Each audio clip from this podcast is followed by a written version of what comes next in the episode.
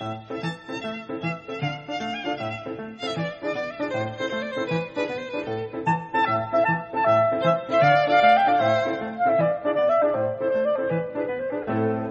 位同学好，我是许军老师，很高兴今天我们来聊一聊墨菲定律。墨菲定律呢非常的有名，它和帕金森定律、彼得原理呢并称为二十世纪西方文化的三大发现，相信很多的人都听到过。也有一本书呢就叫墨菲定律。那到底什么是墨菲定律呢？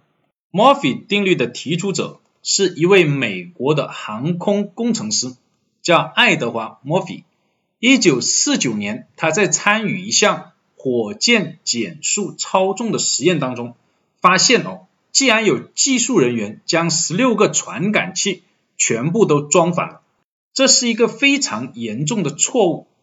于是墨菲就感慨道：“如果有两种选择，其中一种将导致灾难。”则必定有人会做出这样的选择。后来这就成为了著名的墨菲定律。它告诉我们，如果事情有变坏的可能，不管这种可能性有多小，它总会发生。而且你越担心它会发生，它发生的概率就会越高。听到这里，可能很多的同学会产生这样的疑惑：是真的吗？这怎么可能？可是，如果我们注意观察我们的生活、我们的工作，会发现有大量的墨菲定律的现象存在。比如，当你需要某样东西的时候，到处找，怎么都找不到；而当你不需要它的时候呢，又经常的看到它。又比如说，平时都有带伞，一不带伞，天就下雨；或者是认真工作了一整天，领导都没看见。